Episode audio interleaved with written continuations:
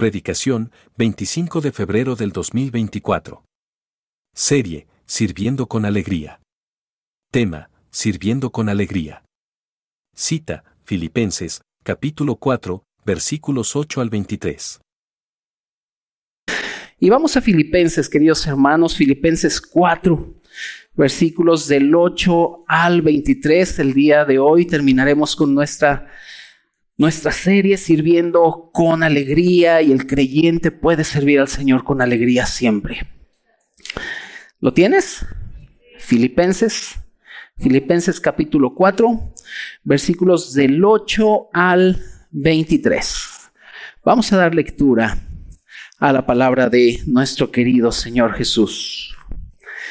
Dice, por lo demás, hermanos, todo lo que es verdadero, todo lo honesto, todo lo justo, todo lo puro, todo lo amable, todo lo que es de buen nombre, si hay virtud alguna, si algo digno de alabanza, en esto pensad lo que aprendisteis y recibiste y oísteis y viste en mí, esto haced, y el Dios de paz estará con vosotros. En gran manera me gocé en el Señor de que ya al fin habéis revivido vuestro cuidado de mí, de lo cual también estabais solícitos, pero os faltaba la oportunidad. No lo digo porque tenga escasez, pues he aprendido a contentarme cualquiera que sea mi situación. Sé vivir humildemente y sé tener abundancia. En todo y por todo estoy enseñado. Así para estar saciado como para tener hambre. Así para tener abundancia como para padecer necesidad. Todo lo puedo en Cristo que me fortalece. Sin embargo, Bien hicisteis en participar conmigo en mi tribulación. Y sabéis también vosotros, oh filipenses, que al principio de la predicación del Evangelio, cuando partí de Macedonia, ninguna iglesia participó conmigo en razón de dar y recibir, sino vosotros solos. Pues aún a Tesalónica me enviasteis una y otra vez para mis necesidades no es que busque dádivas, sino que busco fruto que abunde en vuestra cuenta. Pero todo lo he recibido y tengo abundancia. Estoy lleno, habiendo recibido de Epafrodito lo que enviasteis, olor fragante y sacrificio acepto, agradable a Dios. Mi Dios, pues, suplirá todo lo que os falta conforme a sus riquezas en gloria en Cristo Jesús. Al Dios y Padre nuestro sea gloria por los siglos de los siglos. Amén. Saludad a todos los santos en Cristo Jesús. Los hermanos que están conmigo os saludan. Todos los santos os saludan y especialmente los de la casa de César. La gracia de nuestro Señor Jesucristo sea con todos vosotros. Amén. Amén. Amada iglesia, amados hermanos, quisiera que nos pudiéramos dar cuenta todos que todos los hijos de Dios son siervos de Dios. Quisiera que todos tuviéramos esta claridad de que si hemos sido llamados por el Señor, salvados por Él, y si estamos en el cuerpo de Cristo en la iglesia, todos somos siervos de Dios. Dios nos ha llamado a su servicio. Dios nos ha llamado a que nosotros podamos servir a este Señor. Todos los que somos hijos también somos siervos. A todos nosotros Dios nos ha dado un don. Si somos miembros de la iglesia, también somos ministros. Y esta palabra ministro no es como, eh, o no debemos entenderla, que los ministros solamente son los que se paran aquí a predicar. La palabra ministro quiere decir uno que sirve. Y el Señor nos ha llamado a todos los miembros del cuerpo de Cristo a ser ministros, a servir a Dios en la iglesia. La manera en que nosotros servimos a Dios es en la iglesia, para la iglesia y para que la iglesia de Cristo sea edificada.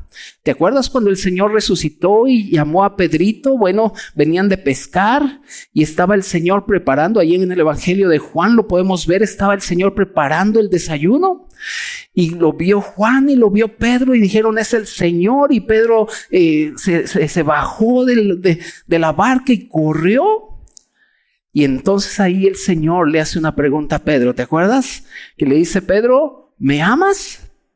Y la respuesta de Pedro fue, Señor, te amo. ¿Y cuál fue la instrucción que el Señor le dio a Pedro? Estudia teología, le dijo. ¿Cuál fue la instrucción? Apacienta mis ovejas. O sea, cuídalas, ministralas, sírvelas. La manera en que el creyente muestra que ama a Dios no es porque llora en la alabanza, como yo, que soy bien chillón. Pero lo bueno que está Migue, porque cuando yo abro los ojos y estoy llorando, ya está Migue con los Kleenex. Ya saben a dónde tiene que ir.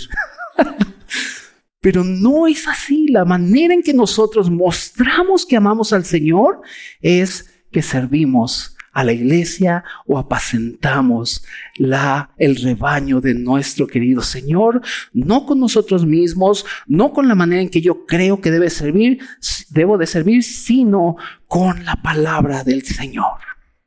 Amados hermanos, si nosotros creemos si nosotros pensamos que hay alguien a quien el Señor no puede usar, entonces no conocemos nada de la gracia de Dios.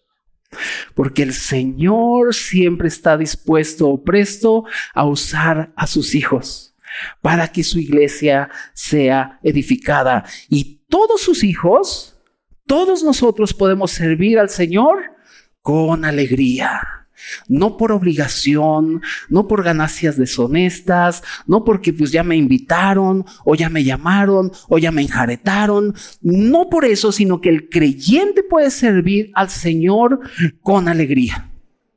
Y un ejemplo de servir al Señor con alegría lo encontramos con David. ¿Te acuerdas de David? Me encanta el Salmo 27.4. Te lo sabes. El Salmo 24, 7, el, Salmo 27, 4 dice, una cosa he demandado a Jehová. Fíjate qué hermoso. Una cosa he demandado a Jehová. Y luego dice, ¿y esta qué? Buscaré. ¿Qué le estás demandando, David, al Señor?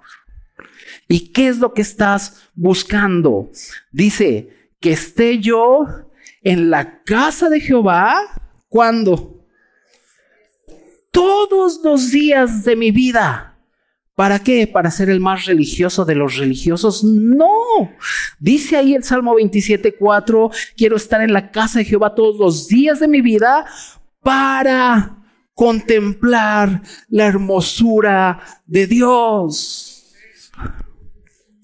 Y eso era lo que brindaba la alegría en David.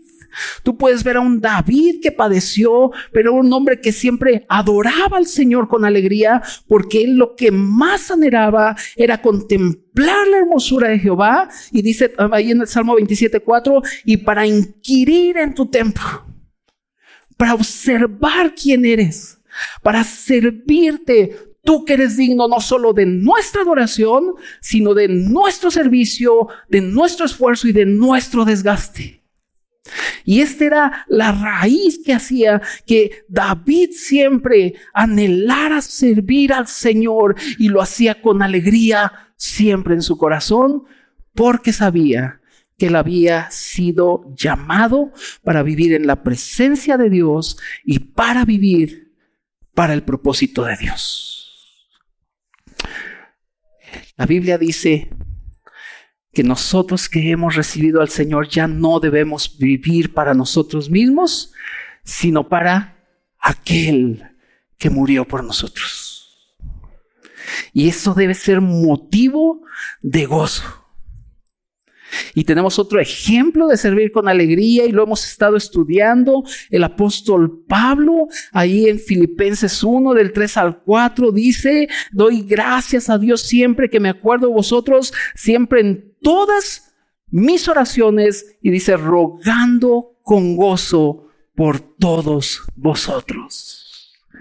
Y estaba en la cárcel pero su servicio siempre era con alegría. Y el libro de Filipenses, querida iglesia, muestra al menos 18 veces la palabra gozo o la palabra alegría.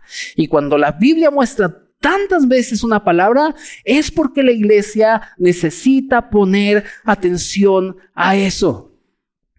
Filipenses 1.4, siempre en todas mis oraciones rogando con gozo por todos vosotros. Filipenses, Filipenses 1.18, Cristo es anunciado y en esto me gozo y me gozaré. Filipenses 2.17, completad mi gozo, eh, me gozo y me regocijo con todos vosotros y asimismo gozaos y regocijaos conmigo. Así que hermanos, dice Pablo, hermanos míos, y deseados, goza y gozo y corona mía. Y luego Pablo dice, regocijaos en el Señor siempre. Otra vez les digo, regocijaos. Y en esto debemos poner atención, iglesia, y quitar la cara de limón que a veces traemos. Y entender que el Señor nos ha puesto en una posición a fin de que nosotros podamos regocijarnos en el Señor siempre. Y entonces nuestro servicio será un servicio lleno de alegría. Y no por imposición, sino alegres, expresando el gozo del Señor siempre. ¿Por qué el creyente puede servir con alegría? ¿Por qué el creyente puede servir con alegría? Y la respuesta está, hermanos, si vamos a nuestro primer punto, la respuesta está en que tú y yo podemos servir con alegría porque nosotros tenemos el modelo del servicio. El creyente no anda dando tumbos. El creyente no dice, ay, no sé para dónde voy. Todos nosotros sabemos perfectamente para dónde vamos. A saber, nuestra ciudadanía está en los cielos. Y mientras el Señor regresa, que el Señor nos tome sirviéndolo. Vamos ahí a, a Filipenses 4, versículos 8 y 9. ¿Por qué podemos servir con alegría? Porque sabemos, porque tenemos el modelo del servicio, sabemos hacia dónde vamos, tenemos una meta, nosotros los creyentes tenemos el futuro más extraordinario que puede haber en este mundo. Más extraordinario. Y eso es motivo de gozo. Hermanos, ¿acaso no quieren que el Señor ya regrese? No, pastor, todavía no. Tengo que sacar mi maestría. Tanto he pagado para mi maestría. Hermanos, eso es nuestro gozo. Y ahí está, hacia ahí vamos. Versículos 8 y 9. Dice, por lo demás, hermanos, todo lo que es verdadero, todo lo honesto, todo lo justo, todo lo puro, todo lo amable, todo lo que es de buen nombre, si hay virtud alguna, si algo digno de alabanza en esto pensad.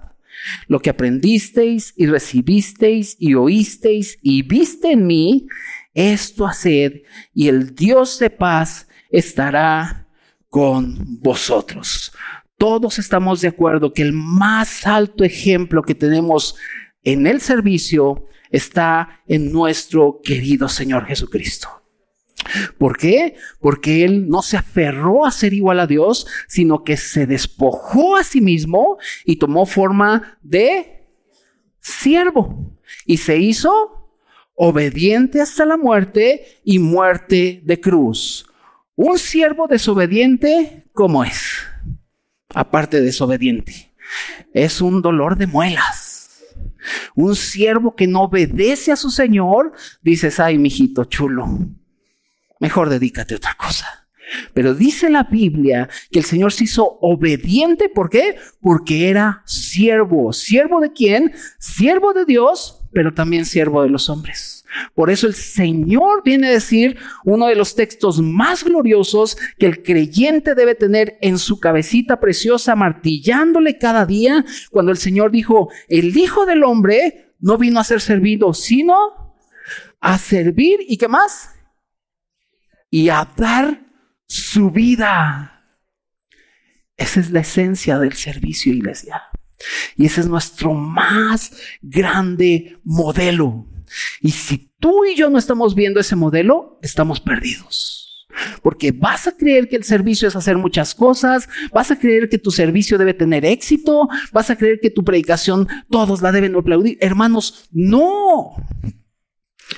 El ejemplo del servicio está en Cristo. Mire, vamos a Juan. Ponle un separador, por favor, ahí en Filipenses y acompáñame a Juan 13 para que veamos esto que el Señor le está diciendo a sus discípulos, pero a su vez los discípulos representan a la iglesia. Esta es una instrucción que el Señor mismo le está dando a la iglesia para que la iglesia entienda que ya tiene el modelo hacia dónde tiene que avanzar.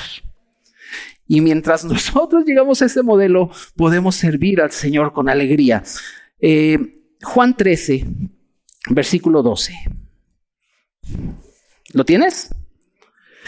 Dice, así que después de que hubo lavado los pies, ¿te acuerdas que el Señor traía su manto? Dice la Biblia que era un manto de una sola costura. Y dice que se quitó el manto y ¿qué se puso? La toalla, se ciñó una toalla. Dicen los estudiosos que la toalla ceñida solamente los esclavos la podían, lo podían hacer.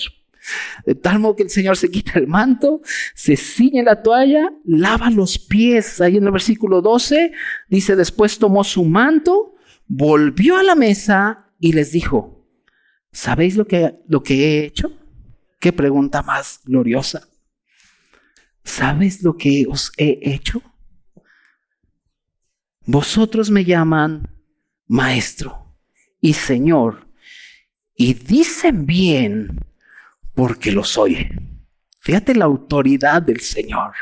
Soy el maestro, soy el Señor. Qué bueno que lo proclaman porque lo soy. Yo soy el que soy, soy el gran yo soy. Y eso la iglesia tiene que proclamar, ¿eh? Él es el Señor. Por eso cantamos la tierra entera los corazones, ¿qué gritarán? Aunque esta sección fue el que le quedó dijo mejor. Le vamos a dar un chocolate al final. Dice, y decir bien porque lo sois, versículo 14, pues si yo, el Señor y el Maestro, he lavado vuestros pies, y aquí viene en donde decimos o donde torcemos la, la boca vosotros también debéis lavar los pies. ¿Quién? Los unos a los otros. Está hablando del servicio. Y ve lo que dice, porque ejemplo os he dado para que como yo os he hecho, vosotros también hagáis.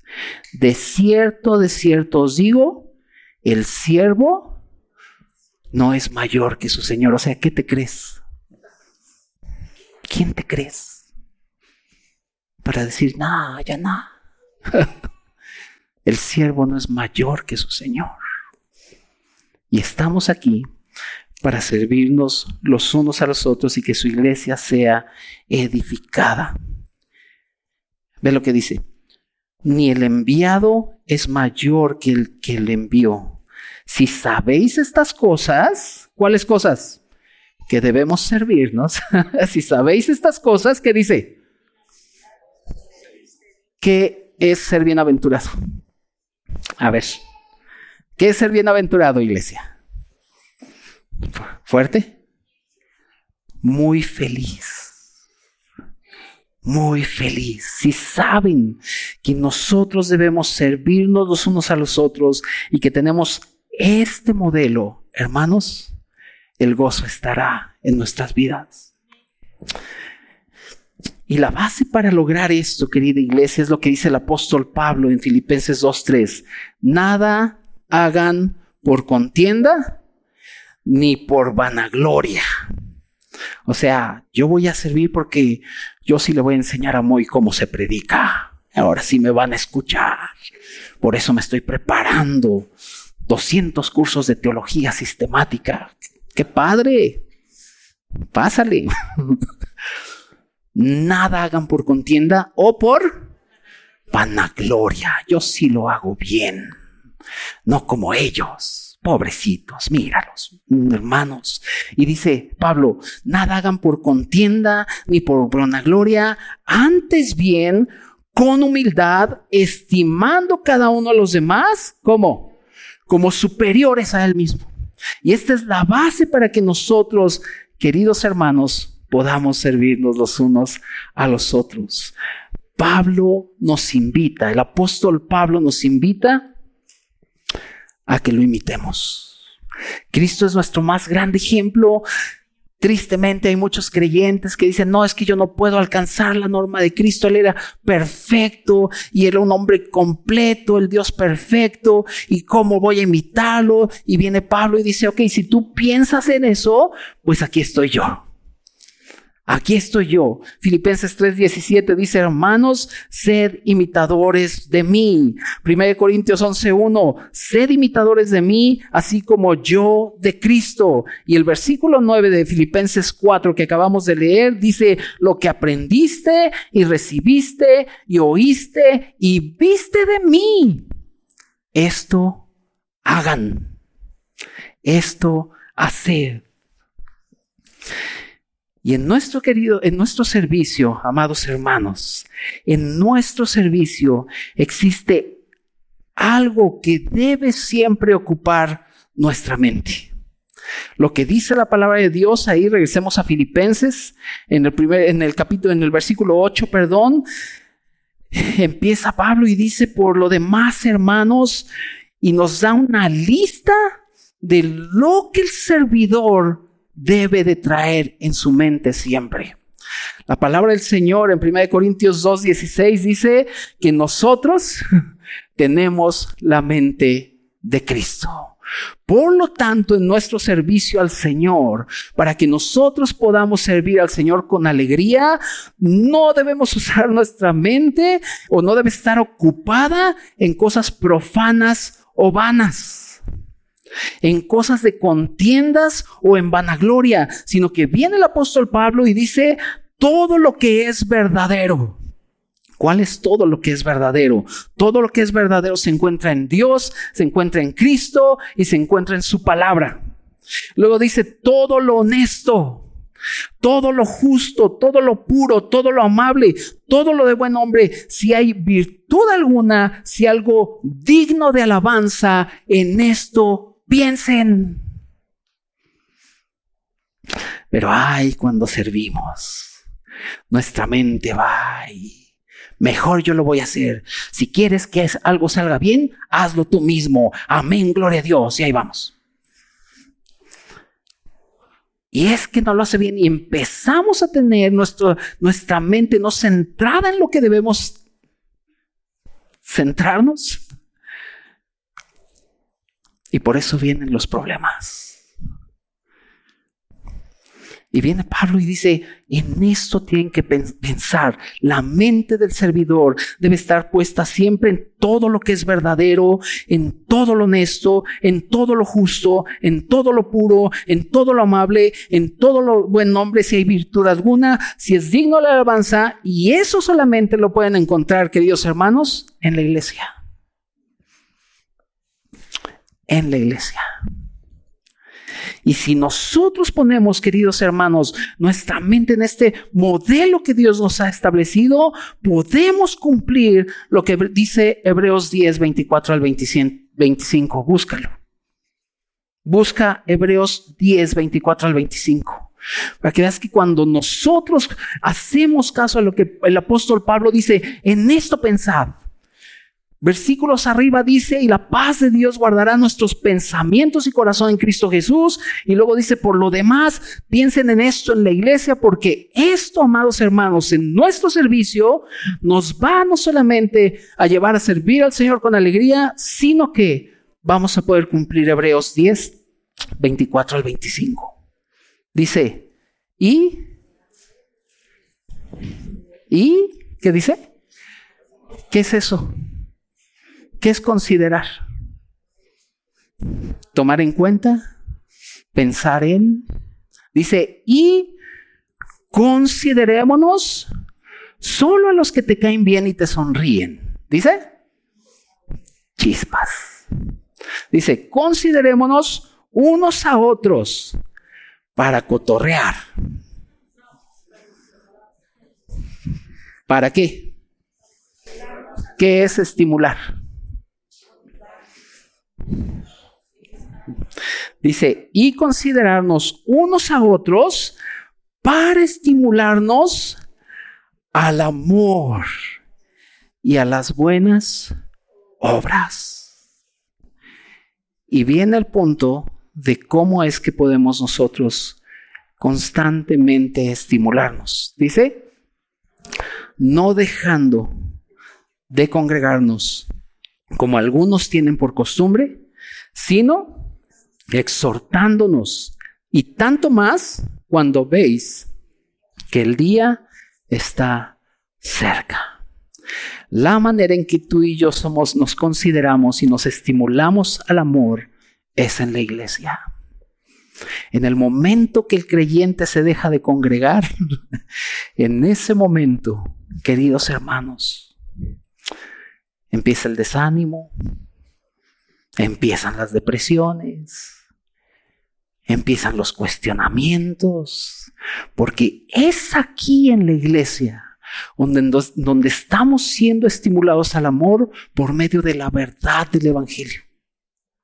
Y por medio de poner nuestra mente, queridos hermanos, en donde tenemos que ponerla. Y Pablo entendía perfectamente. Imagínense ustedes si el apóstol Pablo no hubiera puesto su mente en toda la lista que nos acaba de poner, todo lo verdadero, lo justo, lo honesto, lo de buen nombre. Si no hubiera hecho el apóstol Pablo eso, no hubiera sido comprensivo con los filipenses. ¿Por qué? Porque él estaba en la cárcel, queridos hermanos, él estaba pasando una situación bastante difícil, pero él al tener su mente puesta en el glorioso evangelio del Señor, él pudo escribir esta carta tan gloriosa a los filipenses.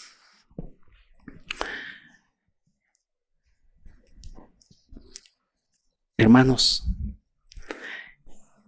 el que nosotros podamos entender esto nos va a llevar a ser comprensivos los unos a los otros. A ver, todos los papás.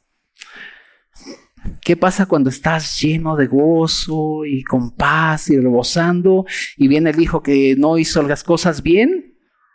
Le dices, ay hijo, no te preocupes. Todo va a salir bien, verás que sí. ¿Sí o no, papás? Pero ¿qué tal si te agarran tus cinco minutos y, y aparte de tus cinco minutos se te sube el apellido? Y aparte tienes hambre. Esa es una combinación terrible. Cuando llega el hijo, le va como en feria.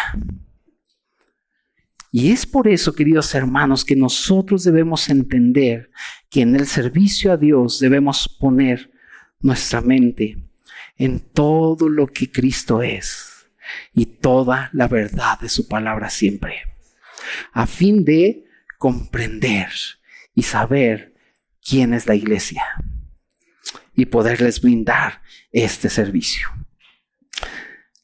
Por eso Pablo dice, lo que aprendiste y recibiste y oíste de mí y viste, eso hagan. Eso hagan. Y por eso también dice, vuestra amabilidad sea conocida por quienes? Por todos. Así que el creyente puede servir al Señor con alegría, no solo porque ya tiene un modelo y sabe hacia dónde caminar, sino también porque el creyente tiene el secreto. ¿Cuál secreto? Vamos al versículo 10 al 13 de Filipenses 4, versículos 10 al 13. ¿Lo tienes? Dice, en gran manera que me gocé. Fíjate, este hombre era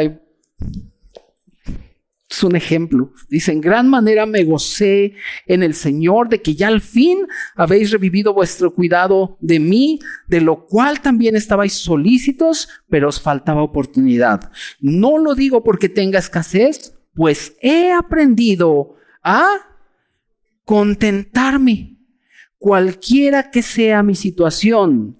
Sé vivir humildemente y sé tener abundancia en todo y por todo estoy enseñando, enseñado, así para estar saciado, como para tener hambre, así para tener abundancia, como para padecer necesidad.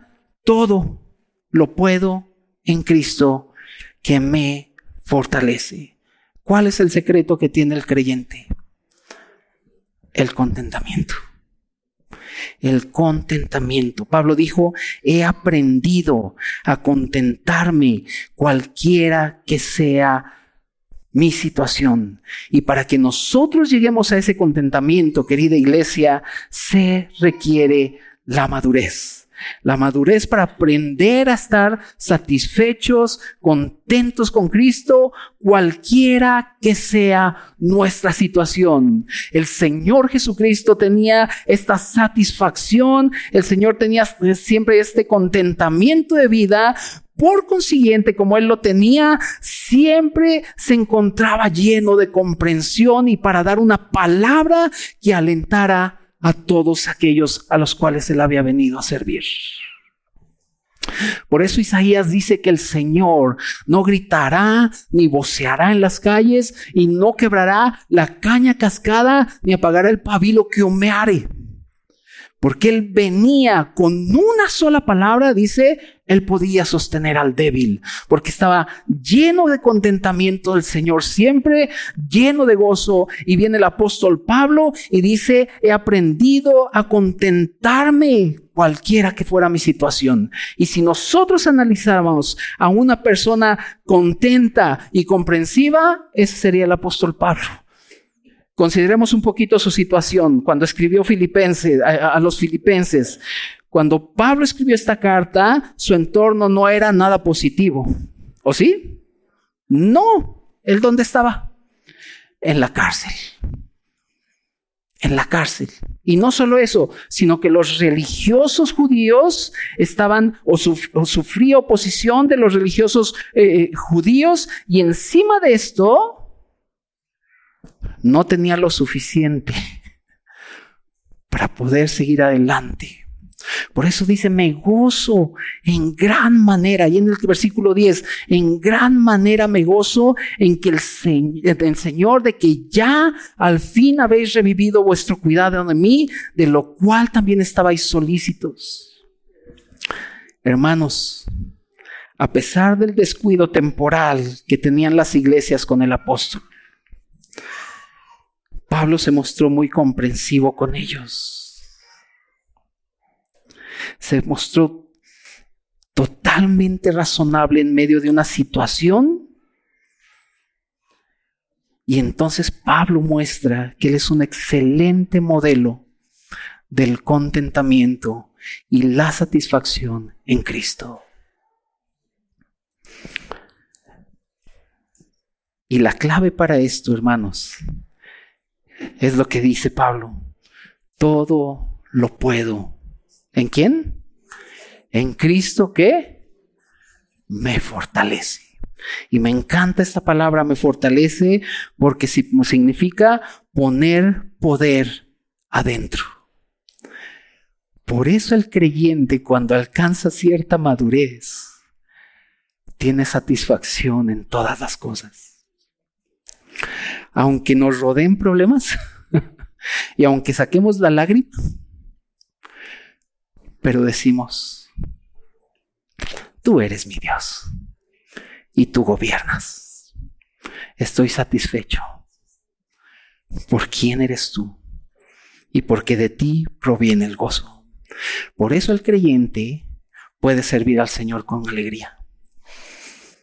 Porque aunque pases a la gente y le digas, siéntate en la segunda banca, y ellos te digan, me gusta la cuarta, pero hermano, por favor, me gusta la cuarta, y nos saquen la lengua y yo me siento donde yo quiera.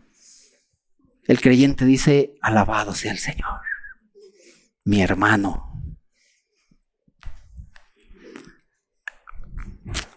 Y esto es muy importante, porque hay contentamiento en nosotros.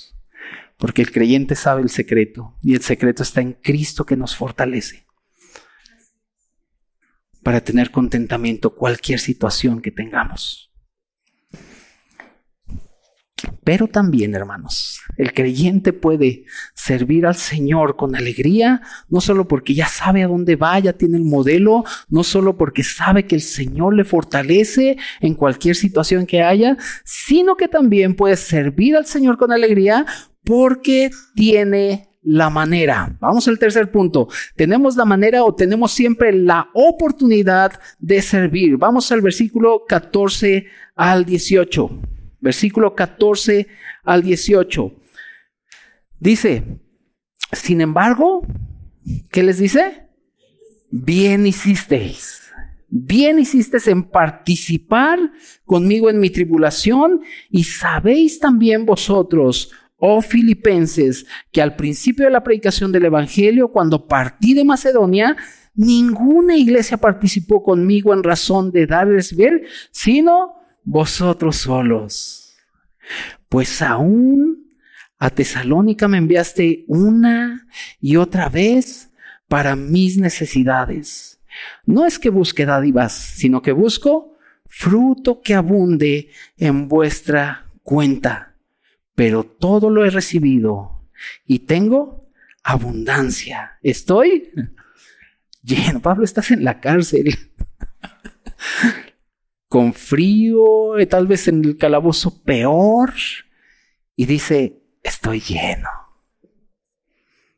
Habiendo recibido de, Pafrodito lo que enviasteis. Ay, qué hombre tan gozoso. ¿Me enviaste solamente 200 pesos? Dice, lo que enviaste es olor fragante, sacrificio acepto, y agradable a Dios. Amados hermanos, siempre vamos a tener la oportunidad de servir al Señor con alegría. Siempre tendremos la manera de dar, ya sea recursos materiales o nuestro tiempo, nuestra energía, nuestra fuerza. El domingo pasado nuestro querido hermano Isaí nos dijo, y nos exhortó a que debemos desgastarnos para el Señor y que la vida que nos ha dado es para desgastarnos por Él y siempre vamos a tener la manera o siempre vamos a tener la oportunidad de servir al Señor porque esto produce gozo. Servir al Señor y a su iglesia produce gozo. Siempre siempre va a estar esta manera. La iglesia de Filipos amaba en gran manera al apóstol Pablo. Y siempre estuvo solícito. Y Pablo le dice, ustedes siempre estuvieron solícitos en ayudarme, estuvieron solícitos en suplir mis necesidades, solo les faltaba la oportunidad para hacerlo. Gracias por haber enviado a Epafrodito, he recibido todo lo que me han mandado. Amados hermanos, la raíz de este dar, la raíz del servicio es el amor que tenemos por los hermanos. ¿Cómo podemos saber si la fe de una persona es genuina o no? ¿Cómo podemos probar quién es de Dios y quién no? Bueno, amados hermanos, Primera de Juan nos da la clave. Primera de Juan, capítulo 3, versículo 14, te lo sabes. Ahí te va. Nosotros sabemos que hemos pasado de muerte a vida en que no me desafino cuando canto. Nosotros sabemos que hemos pasado de muerte a vida en que amamos a los hermanos. Una señal inequívoca de que Hemos pasado de muerte a vida. Antes no queríamos ni ver a la gente, no nos interesaba la iglesia, no me interesaba la Biblia, no me interesaban las alabanzas, pero cuando el Señor nos rescató y nacimos de nuevo, un amor espontáneo por los hermanos nació. Y entonces tú llegas a Chinconcuac y te encuentras a un hermano y si eres cristiano, yo también, gloria a Dios. Ay, hermano. Y vas a Estados Unidos y quieres ir a la iglesia. Y vas a la iglesia. Porque en esto sabemos que hemos pasado de muerte a vida. Y esta es la raíz para que nosotros tengamos siempre la manera de servir a los hermanos. Primera de Juan 5.1. Te lo sabes también. Todo aquel que cree que Jesús es el Cristo es nacido de Dios. Y ve lo que dice. Y todo aquel que ama al que engendró, ama también a quién? Al que ha sido engendrado por él. Hermanos, ¿a poco el amor no produce gozo? El fruto del Espíritu. Más el fruto del Espíritu es amor y luego se desprende gozo. Y luego se desprende paz. Y luego... Ah, ya no me acuerdo.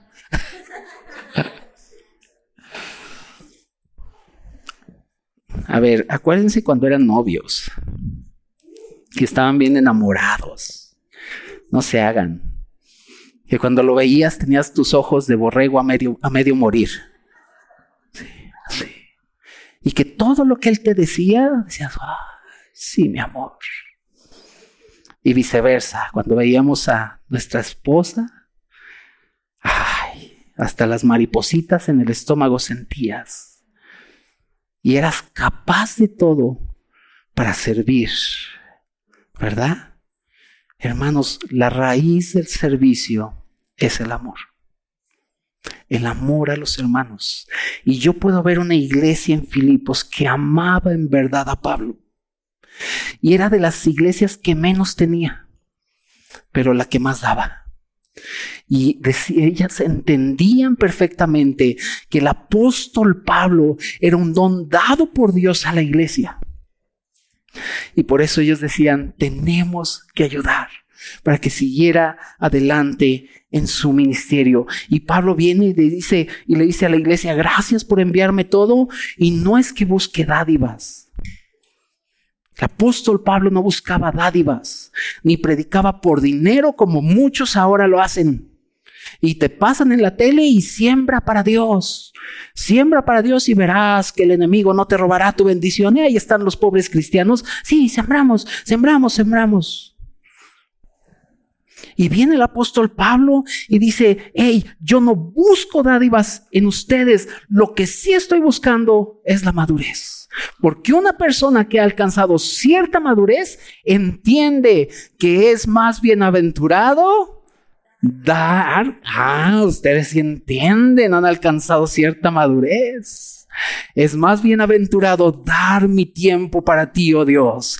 Es más bien voy a estar más gozoso, más lleno de ti cuando yo en los negocios de mi Padre me es necesario estar, decía el Señor. Voy a tener más gozo, voy a tener más claridad, me voy a desgastar, mi fuerza va a ser para ti porque tú eres el Señor y eres digno. Y a cuando tenga 80, 90 años y aunque venga en silla de ruedas, seguiré proclamando el glorioso evangelio del Dios bendito y estaré viendo siempre que la iglesia de Cristo es lo más precioso que hay.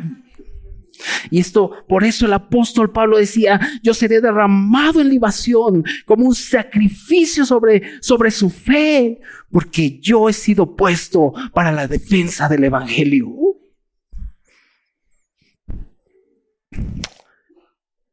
Ay, hermanos. Pablo no buscaba dádivas, sino fruto en la iglesia. Mira, acompáñame, acompáñame a Hechos, una de las escenas más conmovedoras para mí. Hechos 20. Yo creo que lo has leído, que es cuando Pablo se despide, pero da una serie de instrucciones y puedes ver cómo el apóstol Pablo estaba dedicado para dar su vida por causa del Evangelio.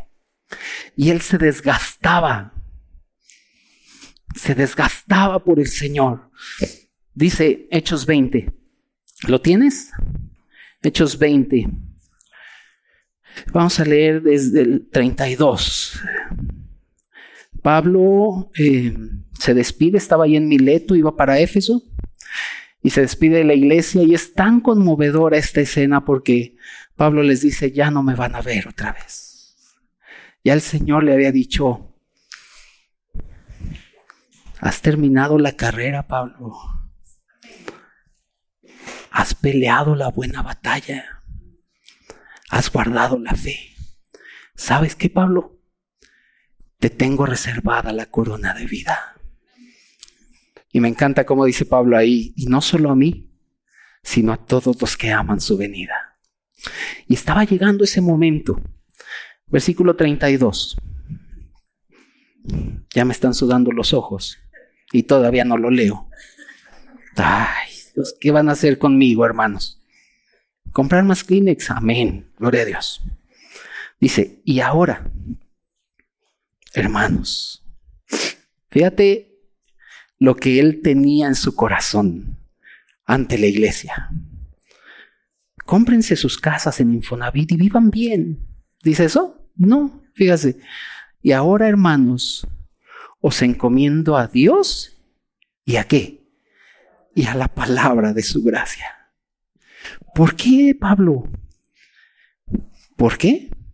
Porque tiene poder para sobreedificarlos y daros herencia con todos los santificados.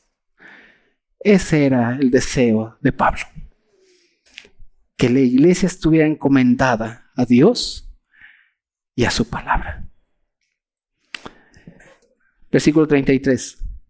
Ni plata, ni oro, ni vestido de nadie he codiciado antes, vosotros sabéis para lo que me ha sido necesario a mí y a los que están conmigo, estas manitas me han servido.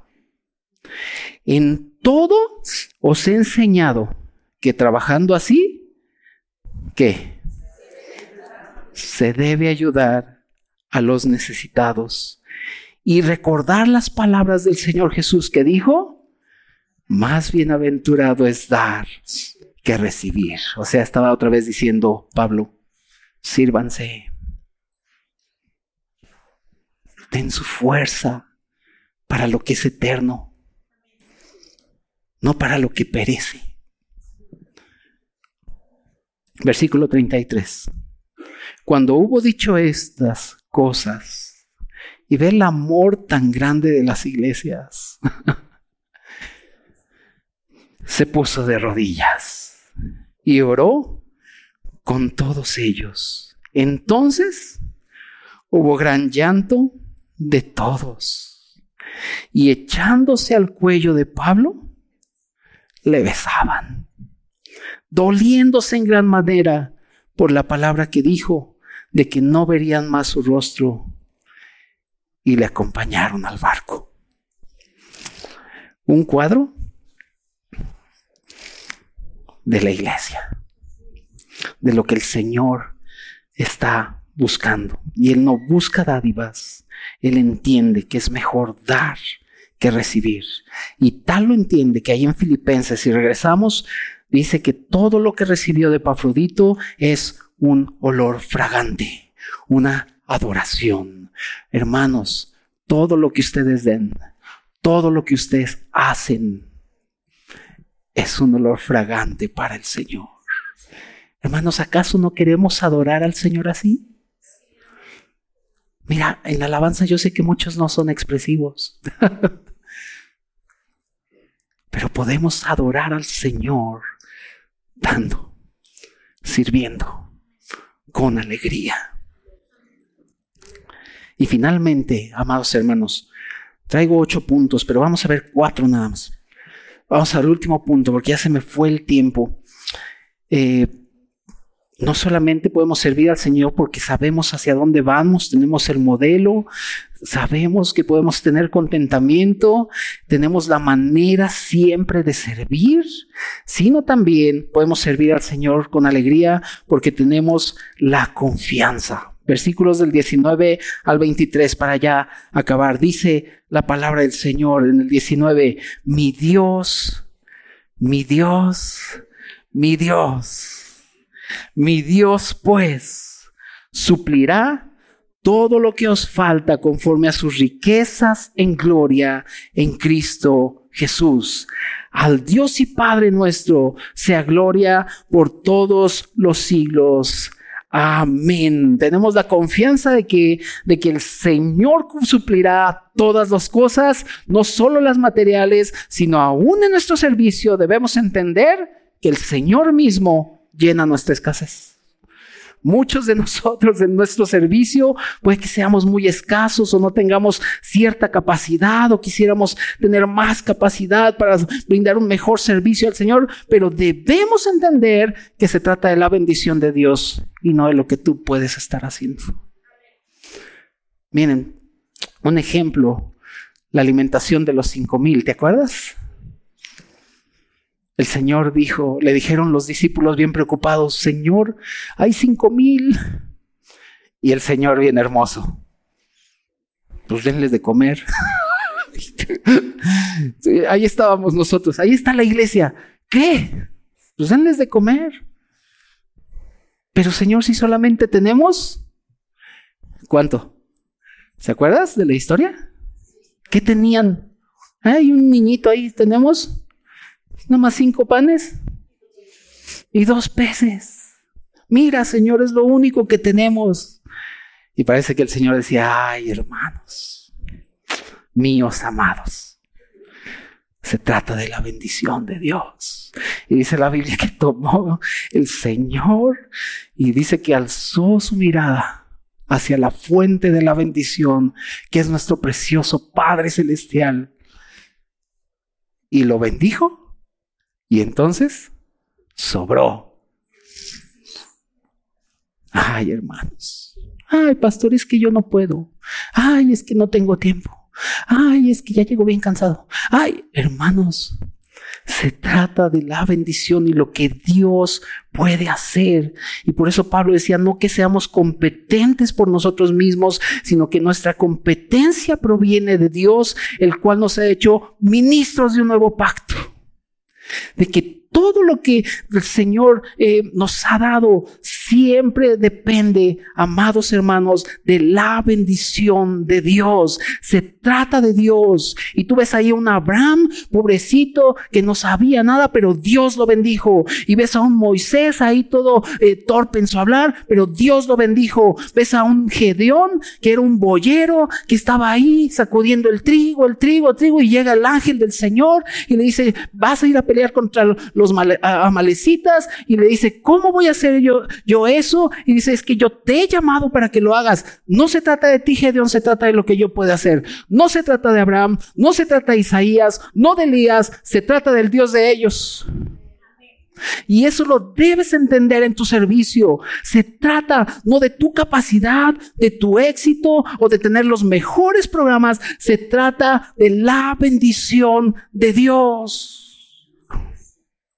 Y ahí tienes a Moisés en Éxodo 6, del 28 al 30. Dice que vino Dios y le dijo, vas a ir con Faraón a decirle lo que yo te voy a decir que digas. Y ahí tienes a Moisés, es que soy bien torpe para hablar. Es que, es que, y es que, y es que, y es que, y es que. Y, y me encanta esa parte porque ahí en el capítulo 7, versículo 1 y 2, el Señor le dice a Moisés, Mira Moisés. Ay, me encanta eso. Mira. ¿Has visto cuando estás hablando con alguien y te dice, mira? ¿Qué te está diciendo? A ver, a ver, chaparrito chulo. Mira. Y viene el Señor ahí en el capítulo 7 de Éxodo y le dice, mira Moisés, yo te he constituido como Dios para Faraón Dios con D minúscula. ¿eh? Y esa palabra Dios quiere decir juez. Por lo tanto le está diciendo, te he puesto por encima. No me interesa si sabes hablar o no. Yo te he constituido. Y Dios nos ha constituido sus siervos. para servir al Señor y servir con alegría. Y Pablo sabía esto. Por eso dice, mi Dios suplirá todo y termina con una doxología, irrumpe y dice que el Señor debe ser alabado. ¿Por quién es Él? Y versículo 21 al 23 de Filipenses, me encanta cómo termina. Y ves nuevamente el amor de este hombre y su entendimiento de lo que es la iglesia. Saludad a todos quienes. A todos los santos en Cristo, menos al que me sacó la lengua. A ese no. No me lo saludes. Pobrecito. Saludad a todos los santos en Cristo Jesús. Los hermanos que están conmigo os saludan. Todos los santos os saludan y especialmente los de la casa de César. La gracia de nuestro Señor Jesucristo sea con todos vosotros. Amén. Hermanos, qué glorioso es nuestro Dios y qué bella es la iglesia. Ay, la iglesia es tan hermosa y nuestro Padre tan glorioso. Y Dios nos ha puesto aquí, en Cristo, para servir al Señor con alegría, venir ante su presencia con regocijo, reconociendo que Jehová es Dios y que Él nos hizo y no nosotros a nosotros mismos y que pueblo suyo somos y ovejas de su prado. Ahí estamos en su prado comiendo los ricos pastos, ahí como ovejas comiendo estos ricos pastos que es Cristo y volteamos y está nuestro pastor, el príncipe de los pastores y podemos tener seguridad y ahí estamos. Ovejas de su prado. Ahí estamos disfrutando todo lo que Él es y sirviéndonos los unos a los otros en amor, porque Él es digno.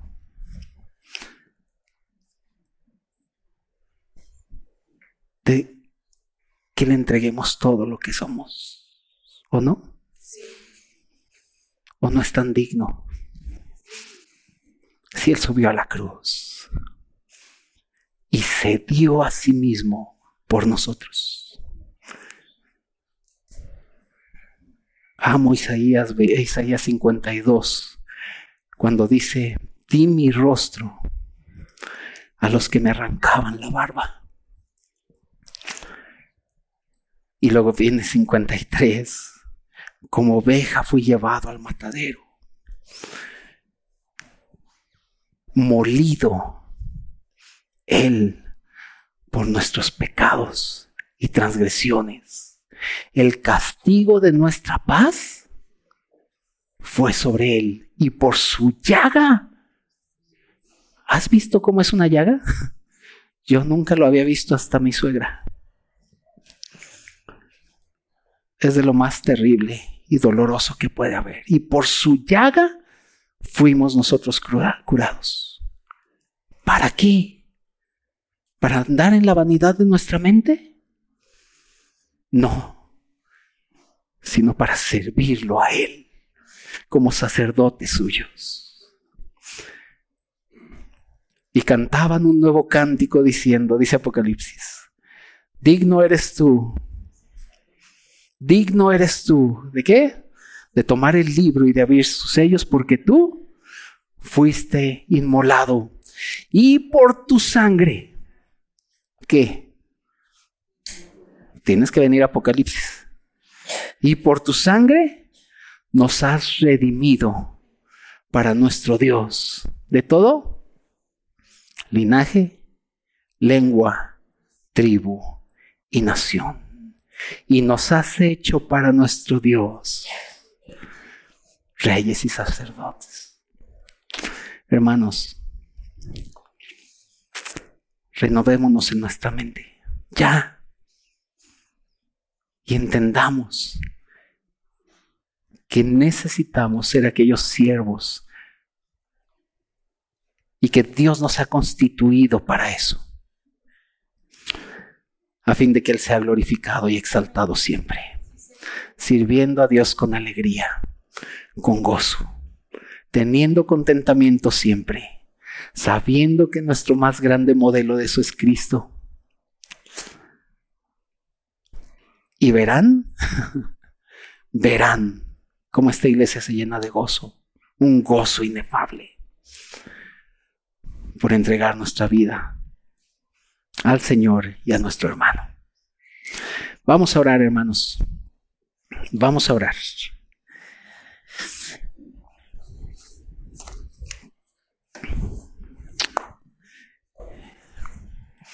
Y creo que debemos orar agradeciéndole al Señor, porque Él nos ha puesto en la iglesia y es algo precioso. Algo precioso. Así que si puedes orar ahí en tu lugar y decirle, Señor, gracias. Gracias porque me rescataste. Me has puesto no solo en ti, Señor, sino en la iglesia este lugar en donde puedo servir, dar mi vida, para que tú seas exaltado y glorificado, amando a mis hermanos. Señor, aquí estamos tus siervos. Aquí están tus siervos.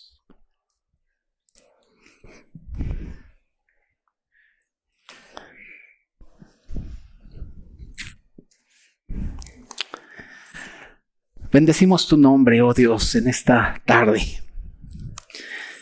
Y nos unimos a la alabanza que el apóstol Pablo decía, Señor, cuando dijo, bendito, bendito sea el Dios y Padre de nuestro Señor Jesucristo.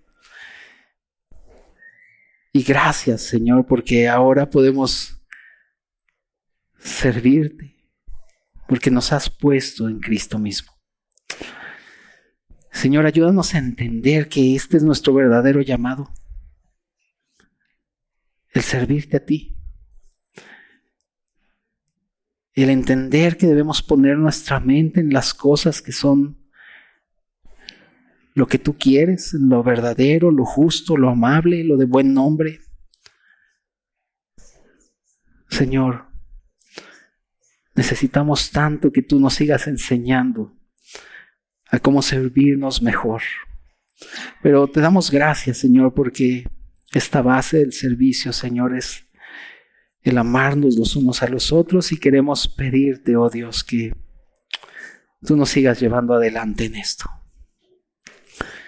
Señor, ponen mis hermanos en esta preciosa iglesia el deseo, la carga, Señor, de, de apreciarte más y buscar constantemente, Señor, las oportunidades para servirte y para edificar tu iglesia. Que podamos invertir, Señor, en lo que es eterno,